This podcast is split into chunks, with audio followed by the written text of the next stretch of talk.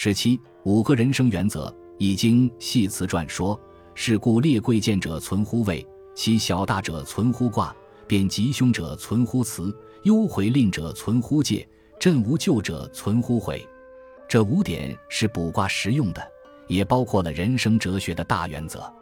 列贵贱者存乎位，高贵与下贱，用现代语来说，即有无价值。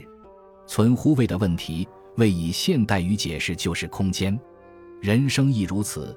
到了某一位置就贵，没有到某一位置就贱。所以卜卦时哪一卦是好，哪一卦是坏，是没有一定的。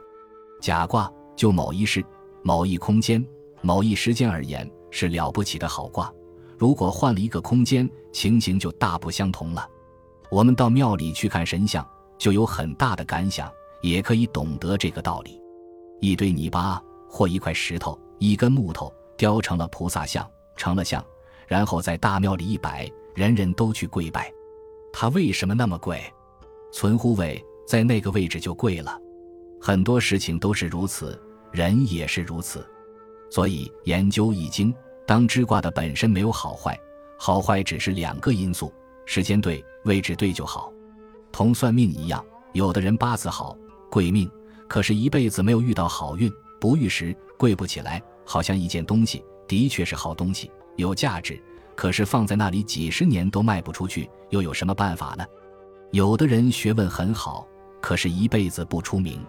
反过来说，如大家称颂的胡适之先生，不知道他的学问到底好在哪里。说他哲学史好吗？写了半部还不到，写不下去，碰到佛学问题只好搁笔。其他如研究《红楼梦》《聊斋志异》《红学妖学》有什么用？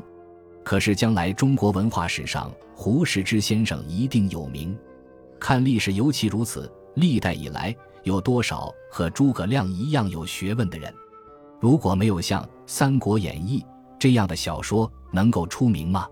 根本就没有孙悟空这样一个人。可是被小说一写，就如此走运。天下的事，对于名与利。把这个哲理一看通，就觉得没有什么，就淡薄了。非其时，也就能居而安之，心安理得。中国人的古语福至心灵很有道理。一个人到了某一位置，浮起来了，头脑真是灵光，特别聪明。其小大者存乎卦，其就是平等。乾、坤、坎、离四个卦是大卦，其余六十卦都是大卦变出来的，那是小卦。卦就是现象，也就是大的现象、小的现象。现象有大小，一个人的成功失败也有大小。有如发财，甲发的多，乙发的少，这有大小，但立脚点是平等的。不管大小卦都是卦，都是一个现象。庄子的书中有《齐物论》，何以名齐物？万物不能齐，没有平的。人的智慧、学问。体能都是不平等的，即使有两人体能一样，其中一人生病了，另一人为了平等也生病吗？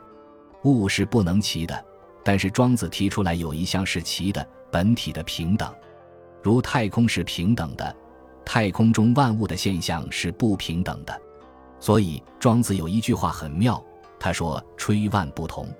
孔子研究《易经》讲究玩，庄子讲究吹。吹万即万有，他以风来比方。他说：“大风吹起来，碰到各种的阻力，发出各种不同的声音。意思是说，风吹来是平等的吹，而万象遇到风以后，自己发出的声音不同。贬吉凶者存乎此。什么是吉凶毁吝？要看文字的记载。换句话说，这文字代表人的思想。